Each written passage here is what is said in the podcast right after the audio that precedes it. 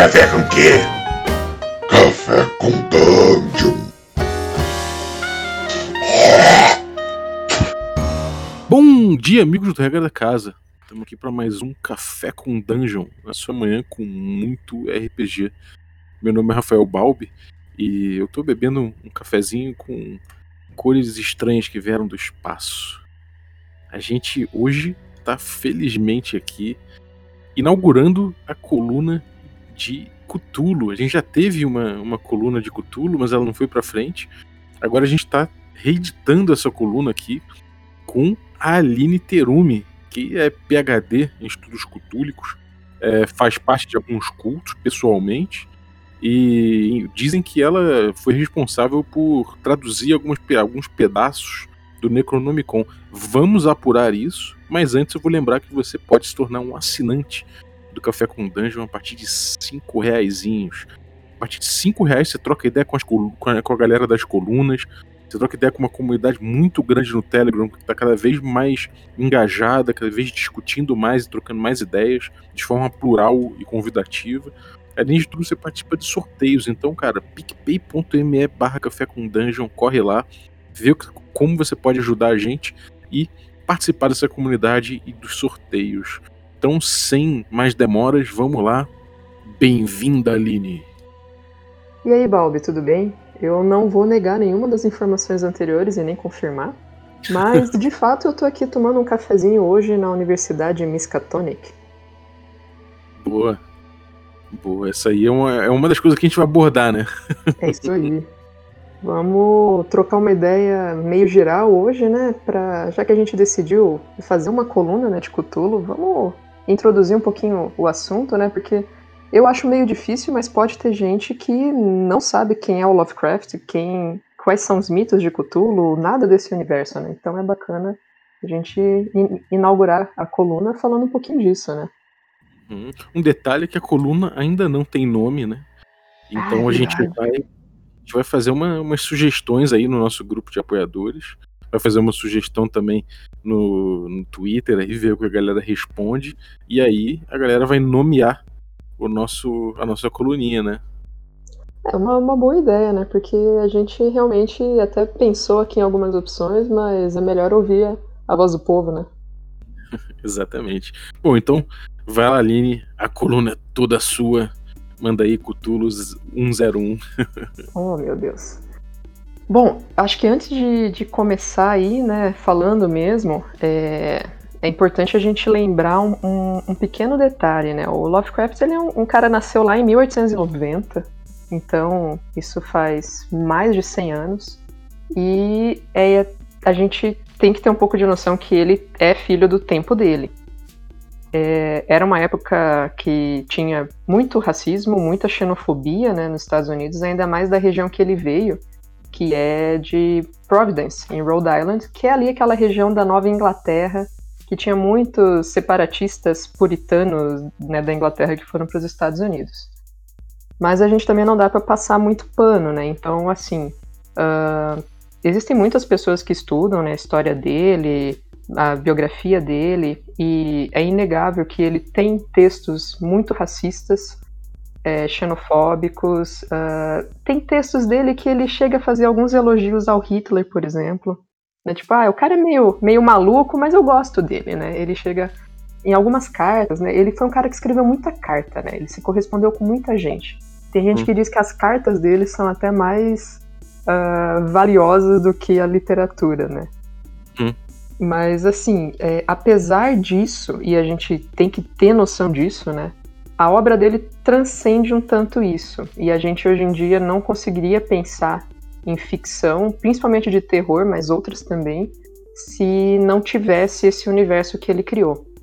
Uhum. Então, uhum. uh, a gente percebe isso até em, no RPG, né, que, que foi feito baseado na, nessa obra dele. Se você pegar Máscaras de Nerlatotep, uh, a versão antiga, é, é, muito forte o racismo naquela campanha. Né? A, a versão nova, até que a Chaosium soltou acho que ano passado, se eu não me engano, é, eles tentam já trabalhar um pouco melhor isso, né? Então já, já, já, existe um trabalho nesse sentido, mas é, tem alguns temas que são sensíveis mesmo, né? Isso não dá pra gente fazer de conta que não existe. Felizmente tem outros, outros autores que mergulharam no mesmo universo depois e que fazem esse trabalho aí, né? Tem um, o Chris Pive, que foi o cara que fez o Harlem Unbound, que é uma visão completamente diferente, que parte de uma visão de um homem negro e, e retrata Cthulhu no Harlem, né? No, no, uhum. Na época que uma comunidade negra que, enfim, tinha todas as suas características e são retratadas e são é, e são avivadas dentro de um, de um livro de Cthulhu que ganhou prêmios. Então, fiquem sabendo que se você não tem estômago para ler sobre racismo, é, é, é, uma, uma literatura que é racista em, em, muitos momentos, saiba que você pode experimentar Cthulhu sem necessariamente recorrer ao, ao, fundador, você pode recorrer a gente que faz releituras e que busca outras formas de analisar, como o Chris Pive, por exemplo. E esse, inclusive, é um, um texto que a gente com certeza pode trabalhar aqui mais para frente, né? A gente uhum. pretende pegar aí coisas mais modernas, né, que foram feitas com base nos mitos, né, em todo esse universo criado, mas talvez algumas releituras aí, uma visão um pouquinho é, mais atualizada, vamos dizer assim. Exatamente. Boa. Mas então, é, vamos lá. Lovecraft, como eu disse, nasceu em 1890, né? Então é no século retrasado. E uhum. ele teve aí um, uma vida meio complicada que talvez foi uma, algo que influenciou em muitos momentos a obra dele, né? É, ele tinha um pai que era um vendedor viajante e quando ele tinha três anos, esse pai ele teve uma, uma crise nervosa, acabou é, internado em um hospital e ele morreu cinco anos depois, né? Isso foi uma coisa que impactou pra caramba, né, a vida do Lovecraft. Porque depois que o pai morreu, ele foi criado pela mãe duas tias e pelo avô, e ele se apegou muito ao avô, né? Mas essa morte muito precoce do pai é, deixou muitas marcas nele e por toda a vida mesmo, né? A, a questão é que o cara, ele era meio precoce, né? Dizem, e aí assim, aquela coisa que a gente não, não sei se é uma coisa comprovável, né? Mas dizem que o menino recitava poesia desde os dois anos de idade, começou a ler aos três, escrevia já com seis ou sete anos. Isso era um dos mitos de Cthulhu, né? Provavelmente, né? e é, rezam as lendas que ele adorava ler, por Mil e Uma Noites quando ele tinha cinco anos de idade. Com cinco anos de idade, provavelmente eu não conseguia nem amarrar o meu próprio cadarço, mas o menino já lia Mil e Uma Noites, né? Se você tá os cinco anos lendo Mil e Uma Noites, cara, tua cabeça vai ser muito fértil realmente. Né? Então isso justifica algumas coisas muito viajadas que ele, que ele criou. E diz que foi nessa época, e por ele curtir muito essa coisa meio arábica, né? Que ele deu para ele mesmo o pseudônimo de Abdul al-Hazred, que para quem, né, a gente vai comentar isso um pouco depois, lá na frente ele dizia que esse era o autor do Necronomicon, aquele livro que não existe, mas existe, né? O árabe louco, né? Exatamente. É, é, é curiosa, Diga. né? Que tem muitos, muitos elementos desses que viraram que viraram lugares comuns assim da, da literatura dele do desse universo que ele criou, né? Tem o Necronomicon, o Árabe Louco, tem, enfim, tem vários elementos desses que vingaram e que a cultura passou, a cultura pop passou a, a se utilizar largamente, né? Ele é um craque nisso, né? Exatamente, né? É, é inegável a, a, influência dele em todas essas coisas que vieram depois. Você vai ver um filme que não tem na, nada a ver com. Não é uma história Lovecraft, mas de repente tem ali numa prateleira um Necronomicon. Né? Uhum. Ou então você vê na abertura de um desenho que nem Rick and Morty, aparece Cthulhu no meio da abertura, né? Então, uhum. essas influências dele realmente vão pincelando por todo toda a nossa nosso entretenimento atual, né? Você vê o Evil Dead, por exemplo, ele não tem nenhum elemento cutúlico ali dentro, né? Ele desperta um mal que há. Uhum. Não tem, tem muito, é loucura e tudo mais, né? Isso é, é claro. Mas ele, ele, ele cita o, o, Necronomicon, mas ele não cita mais nada de Cthulhu em verbos, assim, né? Ele só. Uhum. Então aparecem esses elementos assim, você vai ver o tempo todo realmente na cultura pop. Sim. Ele, ele aparece ali, ele tá ali como um pano de fundo, mas que para quem conhece, né, quem gosta, de repente desperta alguma coisa e quando você entende e pega esses easter eggs, né, as coisas elas se encaixam um pouquinho melhor, né? Sim, é verdade. Mas aí, assim, ele foi né, desenvolvendo interesses por mitologia, por é, astronomia, por física. Ele era um menino muito autodidata, né? E quando ele era jovem, o avô dele que introduziu esse mundo da weird fiction, né? Essa literatura eu não sei nem se, se a gente dá uma tradução para weird fiction. Literatura especulativa. Pois é, fantasia esquisita, né? Uma fantasia estranha. Parece que o avô dele gostava disso e acabou é, influenciando ele. E aí, é, com, com a influência do avô, ele começou a, a né, ler um pouco disso aí. Isso quando ele era muito novo, tá? Isso lá por 1890 e poucos. Ele devia ter uns 7, 8 anos. Né? Uma criança precoce mesmo. Uh, e aí ele teve também uma infância muito solitária, né? É, e com certeza, né, se você começa a ler aos seis anos, a escrever aos seis anos de idade, ninguém quer brincar com você, né? E ele passava muito tempo estudando e diz que ele também tinha uma saúde meio frágil. Mas é, né, tipo, é uma, uma fragilidade física ou muito provavelmente uma questão muito mais psicológica, né, uma somatização disso aí. Hum, isso tudo imprime, imprime, eu acho que no estilo dele, né? Exatamente. Você sempre vê ele criando personagens muito, muito perturbados, né? É, os heróis dele nunca são aquele herói forte, corajoso, destemido, mas eles são inteligentes e sempre envolve muito estudo, né, o herói dele. Mas ele não é aquela pessoa fisicamente preparada, né? O cara forte, o cara que vai, que quebra as paredes e, e, conquista as coisas, né? Na verdade, normalmente o herói dele é aquele que fra fracassa no final, sucumbe à insanidade, né? Uhum, esse pessimismo, essa, essa fragilidade toda, provavelmente vem dessa experiência de vida dele, né? Pois é, porque pouco tempo depois, né, em 1904, o avô dele morreu, né? Esse avô que ele que se tornou uma figura paterna, né? e que ele aparentemente gostava muito, né? Os relatos é que ele tinha muito afeto por esse avô. Aí, por questões financeiras, depois da morte dele, a família tem que se mudar. E aí ele acaba se afastando né, da, da terra natal dele, que é outro tema recorrente nos textos, né? A gente uhum. sente uhum. em muitas obras dele essa, esse saudosismo por uma terra natal, por um, uma infância, por um mundo é, perfeito, né, que deixou de existir. Isso provavelmente é consequência dessas muitas mortes que foram acontecendo na vida dele, né? Hum. Aí, é, em 1908, era para ele ter se formado no que seria o ensino médio, nosso, né, no high school. E aí ele também tem uma crise nervosa, ele não consegue ir e ele não recebe o diploma dele. E aí, por causa disso, ele não consegue entrar na universidade e isso é uma fonte de vergonha para ele, né, por muito tempo, talvez pelo resto da vida. Embora ele fosse basicamente autodidata, essa vergonha dele não ter conseguido terminar o ensino médio e entrar numa universidade fazem ele se fechar, né? De 1908 até 1913, mais ou menos, ele não saía de casa, né? Ele se tornou realmente um ermitão. E foi uma época que ele não produziu escrita, ele não, não, não escrevia mais, ele ficava em casa, basicamente. Uhum. Só que aí foi quando ele começou a ter muito contato com as revistas pulp, né? As pulp magazines. Que é um tipo de, de texto que a gente não, não, tem, não teve tanto aqui no, no Brasil, né? Eu acho. Na verdade, eu, eu não sei. Eu não seria tão, tão velho assim que nem, que nem você, né, Bob? Você, você lembra? Na minha época. Na minha época tinha muito disso.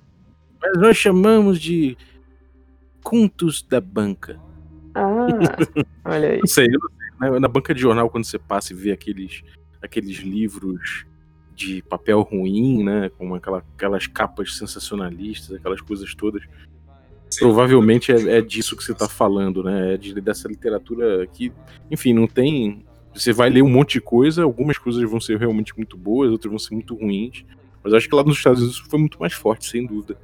Pois é, aqui a gente até vê essas, esses livros, tipo papel jornal, né, que a gente chama. Aquele acabamento bem ruim, que depois de você abrir umas três vezes já começa a cair folha para fora, né? São revistas extremamente baratas. Uhum. Mas aqui no Brasil, isso tinha muito aquelas nas bancas, tipo Sabrina, não era? Você disco, É, também. folhetim também, né? Mas eu acho que aqui não pegou tanto, né? Era uma, é uma coisa que nos Estados Unidos fez muito sucesso nessa época, né? E aí, o que que aconteceu? Ele lia muitas dessas revistas, e aí ele mandou uma carta criticando o texto de um outro autor, um tal de Fred Jackson. E aí ele escreveu uma carta em versos criticando o texto do cara. E aí eles publicaram a carta dele, né? Lá na seção de correspondências. E aí os fãs desse autor responderam a carta dele e aí virou uma briga de Twitter, né? Basicamente. Ele, aí os, fãs responderam, e aí ele respondeu, e aí os fãs responderam de novo, e aí começou a ter uma certa discussão na sessão de cartas. E aí o que aconteceu? Um cara que era presidente de uma associação de escritores amadores leu as cartas dele, falou: Nossa, esse cara aqui é bom, né? E aí ele convidou Lovecraft para ingressar nessa associação. E aí que ele começou a carreira dele escrevendo, né, literatura weird, literatura pulp. Tanto que os textos dele foram sempre é, Uhum. publicados nesse tipo de revista, né? E aí foi, Uhum. foi nessa época lá, É 1917, mais ou menos, que ele publicou, por exemplo, Dagon, né? Que é um, um trabalho dele até mais ou menos conhecido.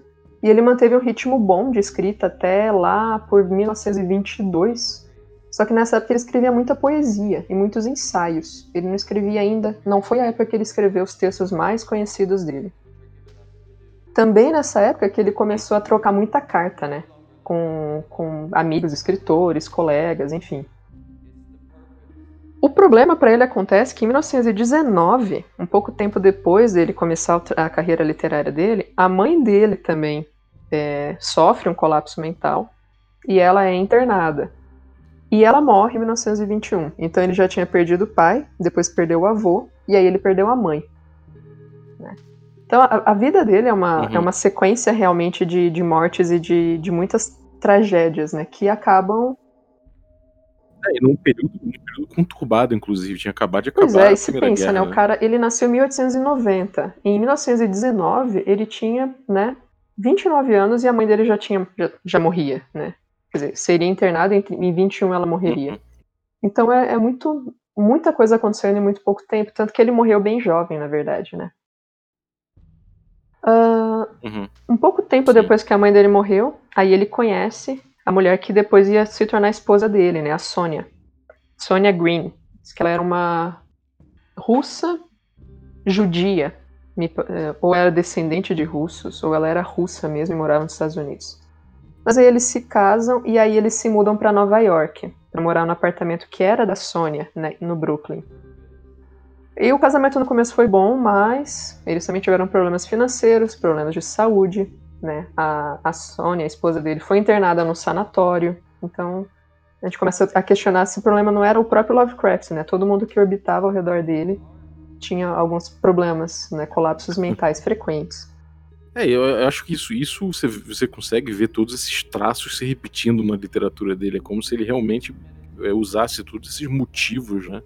E desafogasse no- nos textos, né? É, porque conforme você vai vendo o, o passar da vida dele, né, os anos, você vai vendo o reflexo disso no tipo de texto que ele escrevia.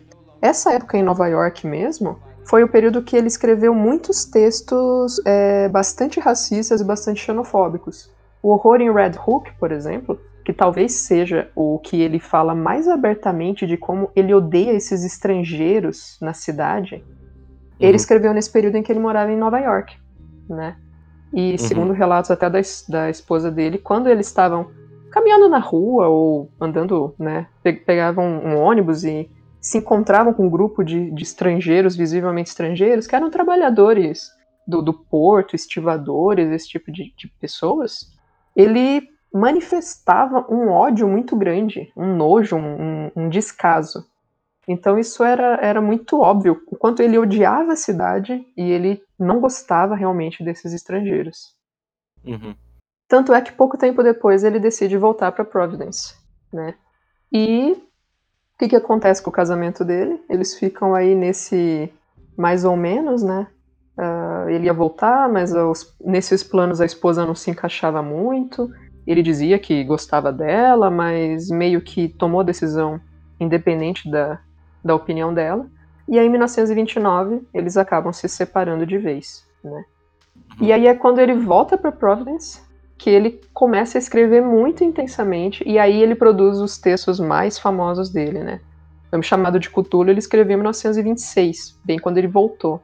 Nas uhum. Montanhas uhum. da Loucura foi em 31, A Sombra sobre Innsmouth foi, foi em 36. Todos esses textos depois que ele volta para Providence. Uhum. É, isso é muito, isso é muito, eu acho que é isso, né? O que sobrou para ele era isso. Ele realmente só tinha como escoar todo esse essa, essa carga que ele viveu, né?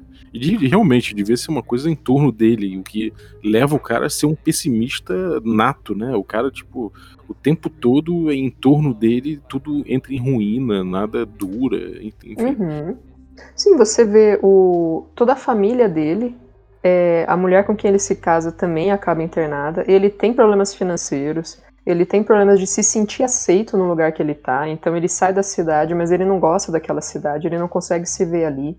E a gente percebe isso realmente em todos os protagonistas dele, né? São sempre as pessoas que estão tentando achar um, um sentido, uh, saber sobre a própria família, entender esse mundo que eles estão inseridos e eles não conseguem. No fundo, no fundo, é sempre essa, essa tentativa de se encontrar que acaba caindo em lugar nenhum, né? Uhum. É, e essa coisa de que, que desembocou no, no tipo de horror que ele inaugurou, que é o horror cósmico, né? Que é essa ideia de que a vida ela é incompreensível, ela, ela é uma coisa que, enfim, que é indiferente é, aos indivíduos, né? Que o cosmos e que toda a grandeza do tempo ela é muito maior do que, o, do que a pessoa e que não importa, né?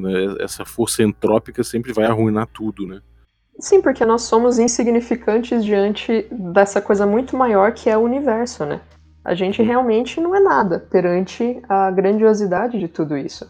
Então, e, ele... e a hostilidade, né? É, é, dá pra sentir que ele considera as coisas em volta talvez hostis de forma geral, né? Sim, tudo é muito ameaçador, né? Tudo pode te fazer mal, as sombras podem te fazer mal, né? Então você tem essa, esse niilismo, né? Um pessimismo muito grande, uma talvez até uma imobilidade, né? Não adianta você fazer nada, porque no fundo, no fim das contas, não vai mudar nada, né? É meio que uhum. um destino que talvez seja essa influência grega que ele tem, né? Mas um destino inexorável mesmo. Uhum. É. E, e, também essa, todo essa, esse lado turrão dele e tudo mais se reflete no estilo de escrita dele, né? Ele tem um estilo arcaico, mesmo para a época, considerado antigo, tipo, uh, uh, ultrapassado, né? Ele uhum. recorria a anglicismos, que, que para um americano é curioso, porque eles falam a língua dele, é o inglês deles ali, mas ele se remete muito à Inglaterra, né? E, enfim, isso é uma coisa de, de um cara ultrapassado mesmo para essa época que já era época antiga, né? Uhum. É, ele utiliza palavras muito arcaicas mesmo em, em muitos textos. E ele às vezes o pessoal reclama um pouco, né, da, do texto dele, que é extremamente descritivo, e é verdade, né? Ele, você, lê ali páginas e páginas e ele ainda está descrevendo, né, como que é aquela casa, né? Mas acho que é uma tentativa, né, no texto de passar essa, essa impressão de que é, é uma coisa que é um pouco maior do que aquilo mesmo, e por mais que você tente colocar em palavras, você não alcança o que aquilo é, né? Hum mas assim, muita, muito, tem muitas reclamações. É um texto um pouco cansativo, dependendo do que do, do, texto que você pega realmente, né? Tem alguns que chegam uma hora e falam, meu Deus do céu. Uhum. Chega, deixa eu pular umas Sim. três páginas aqui pro negócio andar um pouco. Né? Sim. Mas isso era realmente diferente de muitos outros autores, e talvez por isso que ele ficou tão destacado dos demais, né? A forma de, dele escrever era extremamente rebuscada mesmo. E ele tinha esse universo pronto, né? Ele, ele trocava correspondência com, com outros autores, ele ia criando um universo particular dele, né? Pois é, isso que talvez tenha sido o, um trunfo dele, né? Porque muitas pessoas escreviam, né, é, literatura de terror, né? Por exemplo, a gente pode até pensar o Edgar Allan Poe mesmo, que tem com certeza influências, ele lia muito o Poe, mas o que provavelmente diferenciou ele foi esse universo que ele foi criando, né? Ele criou deuses, criou cidades, criou pessoas que iam aparecendo em, em textos diferentes. Então é como se realmente tivesse uma grande linha do tempo, é, onde você ia conseguindo encaixar esses acontecimentos e essas esses personagens, né? E isso criou um universo à parte. Muitas coisas foi ele que criou, outras, é, esses próprios amigos de correspondência dele ajudaram na criação, ele pegava ideias dos outros e depois os outros deram continuidade, né? Então a gente vê hoje algumas coisas que se pensa que foi criação do Lovecraft e na verdade não foi, né? Foi algum, algum amigo, algum outro que continuou os textos depois que, que criou isso. Uhum. E é, é, muito vivo nesse universo. Ele continua até hoje sendo, tendo acréscimos, né? Uhum. E como é que, como é que os outros autores. Teve outros caras que pegaram né, nesse universo dele e contemporâneos ou depois. Né, qual a diferença que você vê do Lovecraft para esses outros autores? Pode citar aí o, Howard, de repente. Pois é, o Howard é um, é um caso à parte, né? Porque na verdade talvez o Howard fosse um dos maiores amigos dele, né? Eu, que inclusive a morte do, do Howard foi uma coisa que pegou muito pesado nele, né? não podia deixar de ser, né? Um amigo, amigo morreu, né? É, na verdade, ele se suicidou, né? O Howard se suicidou. Olha, é. Pra quem não, não sabe, né? Howard é o criador do Conan, né? Ele e o Lovecraft eram amicíssimos, né? Assim, pelo menos amigos de cartas, né? Uhum. E foi, acho que em 36 que o Howard se suicidou depois que a mãe dele morreu, né? E... Tenso. É, pois é, né? E isso, né, com certeza teve muitas, muitas consequências na, na vida do Lovecraft. E a gente vê um, um, um diálogo muito grande entre o universo né, do, criado pro, em Conan com aquele que tem no Lovecraft, embora sejam dois tipos de literatura completamente diferentes, né? A gente uhum. não vê assim uma questão tanto de terror no, na, nas ideias do Howard, né? Mas você tem aí um, talvez um, um, mundo que é mais compartilhado, eu diria. Hum, sim. Né, a questão da, da era iboriana e tudo mais é uma coisa que, né, com certeza tem aí um diálogo muito grande com o, a mitologia criada pelo Lovecraft. Hum. É engraçado, né? Porque você costuma dizer que tem o estilo purista do, do, do Cthulhu e tem o estilo pulp. Como uhum. se o próprio já não fosse pulp, né? Mas você tem um que é mais pulp ainda, que é, aí é mais apegado ao resto do estilo pulp como um todo, né? Sim. Uhum. Que aí talvez seria quase você pensar um Cthulhu versão Conan. Sim. Mas você tem realmente né, muitos outros uh, escritores que criaram criaturas que se incorporaram aos mitos, né? Então, uhum. a, a, ideia né, dessa coluna depois a gente ir trazendo cada uma delas, né, para trabalhar um pouco melhor. Mas você tem, por exemplo, o próprio Chambers, né, que era um o que escreveu lá o Rei Amarelo, né? Acho que é o Rei Amarelo a tradução aqui. É o Rei Amarelo. King Yellow, que foi uma grande influência, né? Muita gente às vezes pensa que é criação do Lovecraft e não é, né? Uh, você tem também o Clark Smith, que criou uma criatura que é o Satogwa, e aparece, né, em, em, textos, mas não foi uma criação original do Lovecraft. Mas são sempre é, conversas ali, né, que foram, foram acontecendo nessas uhum. trocas, uhum. que um criava, o outro incorporava nos seus textos, melhorava, trabalhava em cima disso e foi se expandindo dentro desse universo dos mitos. Uhum, sim. É, e esses mitos, cara, porque assim, formou-se esse universo, mas do que se trata exatamente. A gente sabe que, enfim, que são coisas de, de, de seres cutúlicos, a gente fala seres cutúlicos, deuses antigos, não sei o quê. Mas o que, é exato, o que, são exatamente os mitos? Olha, basicamente, uh, Lovecraft, os textos dele trabalham com essa questão da, da nossa é, incapacidade de compreender o universo e da existência de criaturas que são muito maiores do que nós que realmente tem algum domínio sobre o, a, a vida, o mundo, a existência, né? É, uhum. E nós somos insignificantes diante disso. Essas criaturas, né, são então esses são deuses, né, é, que habitam. Eles são quase criaturas alienígenas, né? Porque são, são eles existem alguns no nosso, na nossa Terra, alguns em outros planetas, alguns em outros planos, né?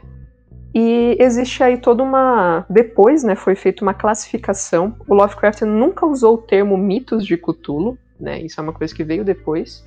Uhum. Mas conforme esses deuses e essas criaturas foram aparecendo, né, então a gente tem Nyarlathotep, a gente tem o próprio Cthulhu, a, tem, a gente tem Shub-Niggurath, tem Azathoth. Conforme essas criaturas foram aparecendo e cada uma delas foi ganhando aí nos textos características de, vamos dizer, personalidade, né? Mas cada um deles tinha suas, suas características, suas intenções, sua, um certo tipo de formato, uh, tipos de seguidores, cultos que né, idolatravam essas criaturas. Isso uhum. foi criando realmente um, um bestiário, talvez, né? Uma, uma mitologia. Uhum. Né? É a mitologia própria, né? É, então quando a gente fala, por exemplo, é, que Cthulhu está adormecido debaixo das águas, tal, e aí você, e aí ele puxava com outras lendas, outras é, ideias que são é, corriqueiras, né? Então você pega a ideia de Atlantis, né? Uma cidade submersa, e aí você mistura com a ideia de Cthulhu, e aí você vai criando uma mitologia própria, né? Você tem Nyarlathotep, que teoricamente seria um, aquele que faria a ponte entre os deuses e a humanidade. Então Nyarlathotep pode estar se manifestando entre nós. Né? Dizem, inclusive, que a inspiração dele para criar Nyarlathotep foi Tesla. Olha só. É, pois é, isso é uma coisa bem bacana que a gente pode também discutir um dia. E uhum. aí você teria Nyarlathotep influenciando a humanidade de forma mais direta do que esses outros deuses. E aí você tem, por exemplo, Dagon, que é um deus, uma criatura marítima, né? Um, um tipo de ser aquático, mesmo uma serpente ou algo do tipo. E aí você tem Deep Ones, que são misturas de humanos com alguma coisa anfíbia também, que idolatram esse deus, e eles existem, mas a gente que no nosso mundo não sabe que eles estão aí, mas eles influenciam tudo o que acontece. Uhum. Então, é, é, todo esse, esse movimento que poderia ser uma coisa real mesmo, né? Poxa, se é, se é, tão, tão distante da gente, se nós somos tão cegos, quem me garante que realmente né, Tesla não era Nyarlathotep? Sim, é, quem tem... me garante que o Necronomicon não existe, né? Sim. É, ainda mais quando você pega o. Quando, quando você pega o. Todo o, o, tudo que o Lovecraft, Lovecraft criou em cima do, por exemplo, do Necronomicon, ele deu uma verossimilhança muito braba, né? Ele, ele, por exemplo, indicou lá que o livro tinha sido banido pelo Papa. Ele uhum. bota tudo, todo um, uma, uma, um verniz de que aquilo ali é uma coisa normal. E várias pessoas acreditaram, várias pessoas começaram a trabalhar em cima disso, a buscar o livro, ou a, tipo, recriar o livro, e inclusive é, tem, é, sei lá, influenciou muitos atores, muitos autores e, e artistas também, como o, o, o, Geiger, por exemplo, ele pegou e criou seu próprio Necronômico, isso virou um, uma coisa comum das pessoas falarem, caraca, eu vou criar um Necronômico aqui, né? Uhum, não, e ele utilizou uma técnica que é muito interessante, não, ele não é inovador em fazer isso, né? na literatura a gente tem outros exemplos, mas de você pegar um, um livro criado como o Necronomicon e você tratá-lo é, em paralelo com um livro que realmente existe. Então seria como se eu pegasse lá, o, falasse, ah, eu, né, o fulano, o personagem tal, em suas pesquisas, foi na biblioteca e encontrou esse livro aqui que realmente existe, né, sei lá que exemplo dá, um livro do Dostoiévski, e também o Necronomicon. E ele levou os dois para casa, e ele leu, e ele descobriu isso, isso, isso. E aí, quando uhum. você coloca esse, um livro real e um livro que supostamente não é real, lado a lado, e trata eles da mesma forma no seu texto, você imprime uma verossimilhança para esse livro criado, né? Uhum, e aí esse... começou, pessoal, pô, mas espera aí, ele, ele fala da mesma forma que ele fala do Dostoiévski, ele tá falando do Necronomicon. Então esse livro deve existir, não é possível. É, você cita ele junto do livro de São Cipriano. livro da capa preta. É, a galera já começa a viajar. Nossa, aí sim. Mas é, e aí você consegue, e, e, e, realmente, né? Tanto que teve cartas que ele escreveu, e aí o pessoal se baseia nessas cartas para afirmar categoricamente que o livro não existe, que ele dizia, né, que o livro Necronomicon é uma invenção dele, né, não existe o livro. Mas aí tem gente que pega de alguma outra fonte e fala, não, mas olha, olhando por aqui, parece que o livro existe mesmo. E aí é bem isso, né? Lançaram muitos Necronomicons, né? Muitas versões aí alguns alegando que são o original, que foi traduzido, que foi encontrado na biblioteca de Atlantis, que o original estava em sei lá que idioma. E, uhum. e, por aí vai, né? Você, e você cria uma história tão convincente, misturando fatos reais com o que é ficção, que chega um momento em que o, o leitor realmente se põe em dúvida, né? Pô, mas peraí, será que isso aqui é verdade ou não é? é Até chega que ponto é? Quando você trabalha com um necronômico, talvez seja muito mais importante você trabalhar ele esse verniz de verossimilhança dele do que o próprio conteúdo, né? Porque você nunca. É, é dificilmente você vê alguém abordando com profundidade o que, que é o, o conteúdo exato, o que, que tem ali. É sempre os garranchos, umas coisas. uns, uns desenhos bizarros e tal, mas, porra, é, é, difícil alguém pegar e fazer o conteúdo completo do, do econômico ou citar. Ele só aparece ali, aquela presença, e você dá esse verniz de verossimilhança e pronto, todo mundo enlouquece. Até porque ele mesmo nunca detalhou muito o que estava escrito em nenhum dos livros dele, né?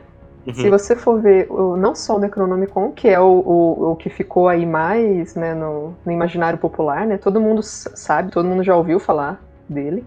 Não tanto dos outros livros. Mas você. Ele nunca foi lá e falou assim: olha, o conteúdo tem isso, ele fala dessa criatura é, se apresenta, sei lá, esse tipo de ritual, é isso que pode ser feito. Não, é, é, é sempre muito superficial. E talvez por ser tão superficial que ele dá espaço para tanta, tanta piração em cima, né? Uhum. E mesmo os outros livros aí que vão aparecendo, né? É, o, esses outros grimórios, muitos também foram inventados, não só os deuses, mas também os grimórios foram inventados por outros autores, né? Uhum. Então você tem o livro de Eibon, né, ou o Liber Ivonis, que é, seria o título em, em latim dele, também foi inventado pelo Clark Smith. E aí ele fez algumas referências no, nos textos dele que ele fala, né, bem de passagem. Ah, ele encontrou um, um livro misterioso, um tal de livro de Eibon. E aí continua o texto, e você fica, pô, peraí, cara, esse livro aqui, que história é essa? Então é muito frequente isso realmente no, nos textos dele. E isso vai criando espaço para essa evolução que a gente teve da mitologia, né? Se tivesse sido uma coisa extremamente fechada, talvez não tivesse espaço para o que a gente tem hoje, né? Tantos jogos, tantos filmes, tantas séries, tanto, sei lá, teatro baseado nas obras dele, né? Uhum. Sim.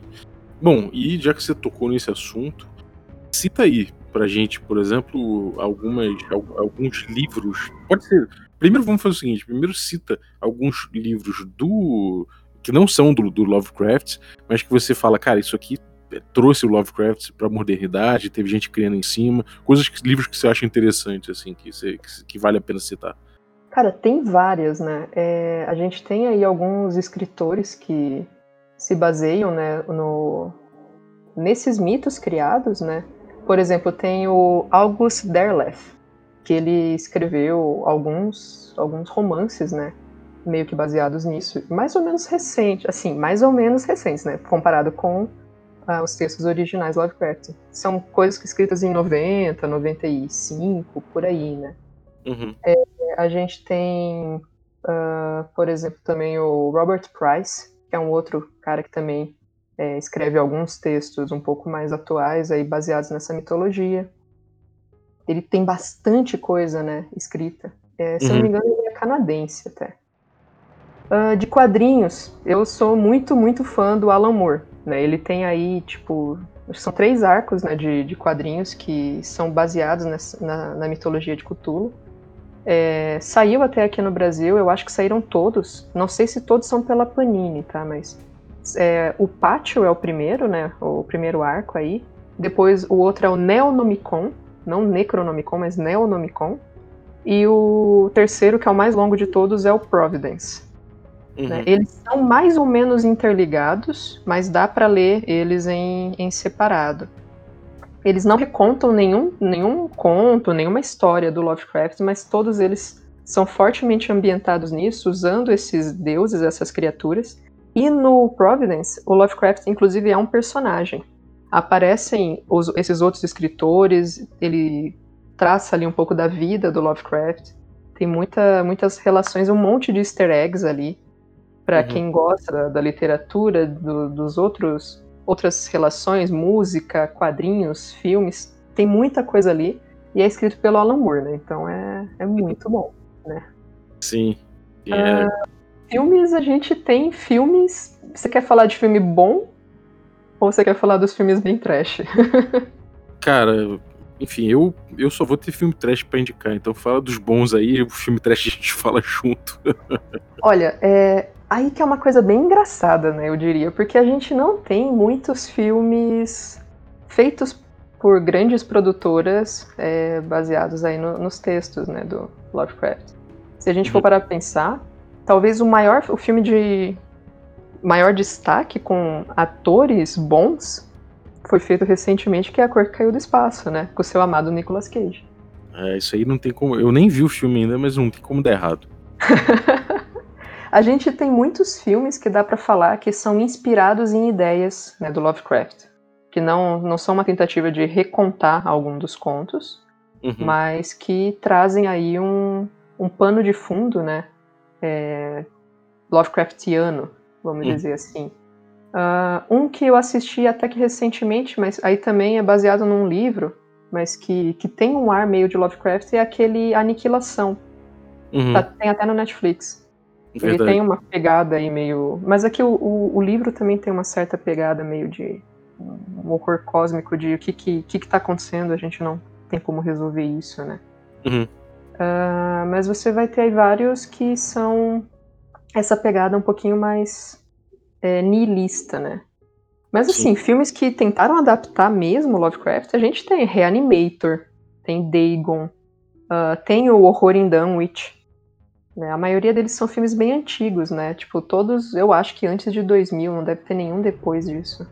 É, tem um filme, um filme que é O Farol, né? Preto e branco, inclusive, aí com Robert Pattinson e William Dafoe. Que, pô, o, o filme é, é- é, é, assim, o clima dele, tudo, é, é completamente cutúlico, assim. Eu, eu achei essa coisa de, sabe, você tá numa ilha isolada, no farol, coisas estranhas acontecendo, filme preto e branco, inclusive, dá esse tom a mais, assim. Então, Uhum. esse é um dos bons, né? Eu não vou dizer que esse é trash, não. Mas você falou vários bons, né? Agora, se for passar pros trash, cara, aí, porra, aí é um mundo farto pra você se mergulhar. Tem aí o Reanimator. O Reanimator, o de 85, né? Porque Sim. eu acho que ele teve uma outra versão depois, não teve? Teve vários. O Reanimator tem, tem sequências aqui. Tem a noiva do Reanimator. Ele tem, ele tem outros filmes desses. Tem um outro também que é chamado Necronomicon, o livro proibido dos mortos, que é de 93. Esse, cara, foi o meu primeiro, talvez tenha sido o meu primeiro contato com o Necronomicon. E. Uhum. Ou não, na verdade acho que não foi, não. Eu já tinha lido Lovecraft nessa época, mas eu acho que foi o primeiro filme, talvez, que eu tenha pego no Necronomicon. E, cara, porra, é um livro, é um, é um filme muito, muito trash, então são alguns contos, assim, né? um- uns pedaços, assim, de filme. Mas, cara, é muito trash, é muito divertido. É, trash no bom sentido, assim, não revi atualmente, mas, assim, se for muito, muito ruim, se só ruim, se não der uma risada, pode reclamar comigo. Tem o próprio Chamado de Cultura de 2005, né? Que é também um filme preto e branco. Pois é, ele foi feito em preto e branco bem pra ter esse, esse clima aí meio, sei lá, uma pegada cinema alemão, não sei, né? Sim, sim. É, teve, ó, tem, tem um filme aí que é o Sussurro das Trevas, que é o The Whisper in the Darkness, né? Que é, cara, é um, é um filme maneiro, assim, é um filme que, é, é um, pra mim, é um, é um clássico, assim, 2011, mas ele tem todo aquele jeitão de filme dos anos 90. Uhum. Que também foi feito em preto e branco, né? Eu acho que a galera ah, tem essa ideia de que pra reproduzir o- a história aí do, do Lovecraft teria que ser um filme em preto e branco, né? O É. fato é que tanto o chamado de Cthulhu, esse de 2005, quanto esse de 2011, eles foram feitos pela aquela sociedade histórica de Lovecraft, né? Uhum. Tem uma, uma galera aí que se dedica a tentar reproduzir as obras dele, tentar é, engrandecer né, o, o autor. E aí, como eles estavam fazendo tipo, uma curadoria disso, ele acaba sendo bem mais fiel aos contos, né? Porque tem alguns que até tem o. Eu, eu não lembro agora se é um. que também o nome é chamado de Cthulhu, mas o, o filme não tem nada a ver com o conto. É um bem antigo, cara, que eu não lembro se é chamado de Cthulhu ou se é. nas montanhas da loucura e não tem nada a ver com, com a obra. Obra. é, apropriação, né, cara? O Cthulhu, o Cthulhu realmente é um universo que é muito fácil de você se apropriar das coisas, né? Então acho que isso acontece o tempo todo. Tem aquele, tem, tem aquele filme também que, que eu não lembro o nome em português agora, que é o Dark Heritage, que é tipo anos 90, talvez assim, início dos anos 90. E que é um filme também, cara, é, é, é um, acho que é aquele clássico da era VHS, sabe? Aqueles filmes de terror que você pegava no locadora, que ficavam no canto assim, pegando poeira. São uns filmes muito loucos. Cara, eu tô cara. olhando aqui, a capa é uma nuvem com olhos e sai um raio que cai num negócio que parece um portal de um templo grego. É, um negócio assim. Eu acho que eu nunca vi isso, mas eu agora eu fiquei com vontade. É, cara, é tipo. É, é uma adaptação do, do Lurking Fear, né? Então. Uhum. É, cara, é, assim, são vários filmes trash que você vai ter aí. Se você curte filme trash, cara, é, um, é um bom, uma boa linha de pesquisa para você fazer aí, porque realmente tem muita coisa ruim, mas que tira, tira várias risadas, cara. É, e aí a gente pode, inclusive, aproveitar algum, alguns espaços da coluna para discutir filmes trash, né? Porra, seria excelente, cara. Ah, aquele filme que você é fã também, o Mandy, ele também ah, tem um ar bem Lovecraftiano, né? Tem, cara. Ele, ele tem esse ar weird, né? E, uhum. e seres que são, é, são alterados até fisicamente pela, enfim, pela, pela realidade torcida que, que, se, que se devela ali, né? Então, é, eu, eu acho muito doido. Tem, tem esse clima de delírio, de não saber exatamente o que, que é real, né? Então eu acho muito doido. E tem uma, um combate de serra elétrica e Nicolas Cage, né? Tem, acho talvez a, a, cena mais icônica do Nicolas Cage, que ele vai de 0 a 100 em 3 segundos dentro de um banheirinho. então acho que realmente não, não dá para perder, mesmo que não seja exatamente um, um Cthulhu, ele realmente tem influência ali, dá pra ver. É, porque é, é isso, né? São, não são tantos filmes adaptando a obra em si, mas tem muitos que você percebe que é uma influência que talvez se o Lovecraft não tivesse escrito os textos dele, se ele nunca tivesse existido, talvez a gente tivesse outra pessoa que teria feito algo parecido. É possível, né? Realmente. Uhum. Mas. Não seria exatamente isso. E se ele não tivesse existido, a gente não teria esse tipo de influência em muitas coisas hoje. Né? Aquela mesma coisa que o pessoal fala, ah, Star Wars nem é muito bom. É, mas inaugurou um, né, trouxe aí um tipo de, de, de, cultura nerd que se ele não existisse, teriam muitas consequências hoje em dia, né? Muitas é, influências que a gente acabaria não tendo, né? Uhum. Então, Muita coisa legal que derivou, inclusive, né? Pois é, derivou disso, criou ali um, um marco, né, de alguma coisa que influenciou tudo que veio depois. Né? Uhum. A gente pode pensar no Lovecraft mais ou menos dessa forma. Então, talvez o tipo de terror que a gente teria hoje em dia não seria exatamente esse.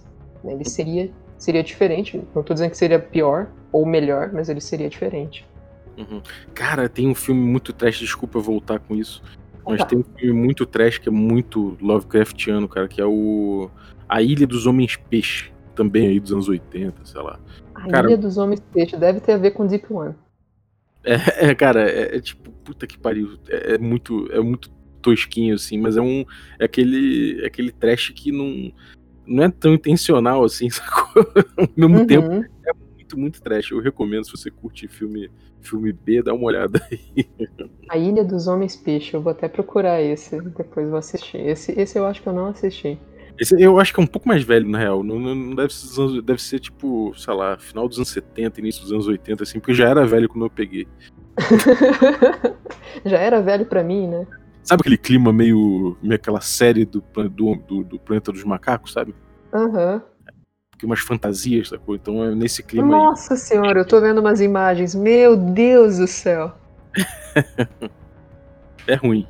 É Nossa senhora, é muito ruim. Eu preciso muito assistir isso. Olha, eu vou dizer que o Neonomicon do Alan Moore parece ter uma, tem uma parte que tem uma pegada parecida aqui, me parece.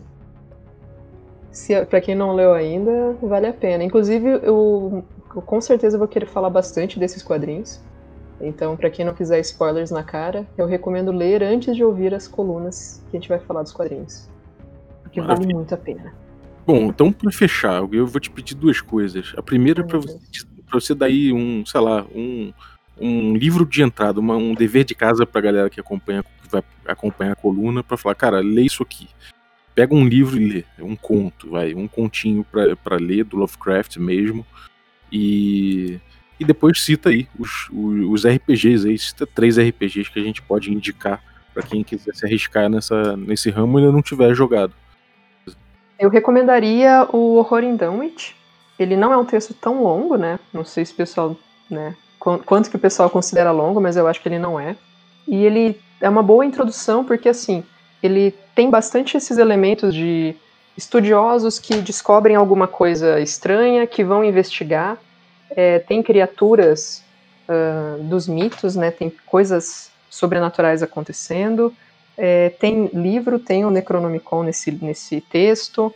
Ah, você descobriu um ritual que você conseguiria combater isso. Então ele traz, pincela muito desses vários elementos que vão ter em vários textos, né? Uhum. Então eu acho que ele é bem bacana. Tem a Universidade Miskatonic, Miskatonic tem o Henry Armitage, tem vários personagens influentes aí. E fica, acho que é um texto legal, introdutório, ele não é tão cansativo. Boa. Uh, os RPGs, é, o, o, clássico, né, chamado de Cthulhu, que é o, é o mais antigo, né, foi, é, acho que ele é de 1981, primeira edição dele, então ele é, já, já, já está aí na, né, no mundo RPGístico há muito tempo e a gente vai falar bastante dele porque é o que eu mais gosto. Uhum. Para quem gosta aí do sistema Gumshoe, tem o Rastro de Cthulhu, né, ele tem uma, umas lógicas aí um pouquinho bem diferentes né, do, do chamado, mas em termos de universo ele é bem parecido. E um terceiro sistema é um que eu não conheço, mas eu sei que acho que ainda está em financiamento coletivo ou acabou de acabar, que é um chamado A Herança de Cthulhu. Uhum. Eu, sinceramente, sei muito pouco. Me parece que dá para jogar solo também, né? Jogar sozinho o que é uma coisa até interessante, porque a maioria dos textos do Lovecraft é um protagonista só, né? É o cara lá sozinho estudando e tentando descobrir as coisas. Então, hum. ter uma, um sistema aí que trabalha isso pode ser, pode ser alguma coisa interessante. Não sei se é bom ou não, tá, gente? Eu realmente não conheço. Eu só uhum. sei que está em financiamento. Mas é bom, estava. mas tipo português, né? É, exatamente. Ele tá, tá em financiamento. Eu acho que deve ser pelo Catarse, né? A, a versão aqui em português e uhum. né, vale, valeria a pena. É, uhum. Claro que daí um pouquinho mais para frente a gente pode até tentar trocar uma ideia com o pessoal do financiamento, trazer aqui para conversar um pouco sobre o sistema, explicar. Sim. Né? Isso é uma, uma, uma, possibilidade bacana. Mas então, acho que esses três aí já, já é um bom começo. Boa. Você é, tem um texto favorito aí do, do Lovecraft para indicar também, Balbi? Cara, meu favorito é o, é o, próprio chamado, cara. Eu, eu, gosto muito dessa, dessa percepção da, do caos uhum. beliscando, sabe? E eu gosto muito do jeito que é colocado, assim. Então eu recomendaria o próprio chamado de Cthulhu para dar uma lida, assim. Eu gosto muito e foi, foi o primeiro que eu li, se eu não me engano, acho que foi. Ah, não, não foi o primeiro não, mas mas foi um dos primeiros, assim, na verdade foi o que mais me impactou, assim, então eu tenho um carinho por ele.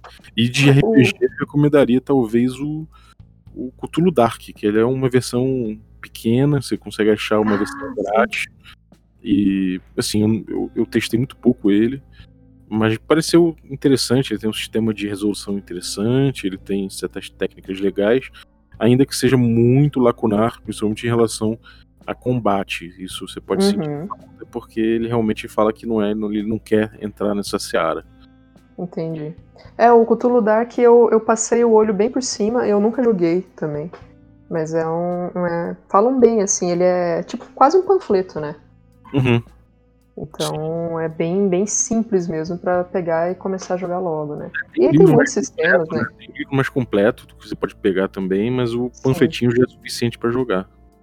E aí tem, tem vários sistemas, né? Tem o Cultos Inomináveis, que você joga como cultista, e, e aí a gente vai trabalhando eles pouco a pouco, mas tem muita coisa para falar de Cthulhu. Oh, maravilha. Então, acho que chegamos ao final da, da coluna, da, da, primeira edição da nossa coluna. Acho que sim, né? Vamos, vamos ver se eu consigo é, chegar aos pés aí de, do pessoal que manja muito de Cthulhu mesmo e tentar manter pessoal com algumas informações bacanas aí. Humilde, humilde.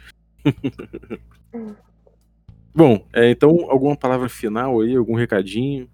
Ah, acho que a gente vai tentar ver com os, os apoiadores, com os ouvintes, para a gente escolher um nome para a coluna, né? Uhum. E fiquem atentos aí para isso. Além disso, o plano da coluna é, pelo menos inicialmente, ela ser quinzenal, né? Então, não, não vão cansar de nos ouvir falando sobre essas criaturas insanas. é, se cuidem, né? A gente já vive num período aí que dá para todo mundo ficar meio louco só por existir, então, né, todos se cuidem e lavem as mãos. Boa, maravilha. Eu tenho um recadinho, se me permite. É... O recadinho é o seguinte. Pulo magnáfico, pulo fatanga. É isso. Perfeito, eu concordo. eu queria agradecer aos nossos assinantes, inclusive. Muito obrigado, galera. Aquele ali foi Cutulo agradecendo vocês. É, muito obrigado pelo, pelo apoio, inclusive você, ali também, que é assinante do café. É, todos é os nossos assinantes aí, café expresso, café com creme, e os nossos café gourmet, Ricardo Mate, Diogo Nogueira, Adriel Lucas, Rafael Cruz, Erasmo Barros, Rafael Caetano Mingorance, Pedro Cocola, Ulisses Pacheco, Matheus Hamilton de Souza e o Denis Lima. Galera, muito obrigado. E se você quer se tornar um membro dessa comunidade, participar do nosso grupo de Telegram, participar de sorteios debates muito maneiros, então picpay.me barra café com dungeon, a partir de 5 reais você já consegue fazer parte dessa comunidade. Então entra lá, vê como é que você pode ajudar o café, depois a gente troca uma ideia, qualquer coisa pode me acionar nas redes sociais. É, espero que vocês curtam a coluna. Aguardem que já já vamos fazer aí uma enquete a galera pra gente descobrir qual vai ser o nome dessa coluna cutúlica. Muito obrigado, Felipe Mendonça, pelas vozes da nossa vinhetinha de hoje. Ficou muito engraçado, eu fiquei imaginando as duas criaturas bebendo um cafezinho, cara. Valeu mesmo. E se você quer também ouvir sua voz na nossa vinheta, pode mandar o seu áudio pro nosso WhatsApp, que vai ficar no descritivo do episódio. É, você saiba que se você mandar, você já consente no uso no podcast, na vinheta, né, especificamente, o uso do fonograma que você mandar, beleza? E da sua voz e da voz de quem você mandar ali. Pode ser, de repente, você sozinho, ou você e seu filho, sua filha, sua mãe, seu pai, sua namorada, esposa, não tem problema. Podemos usar todos desde que consintam no uso. Muito obrigado e até a próxima. Tchau, tchau, gente.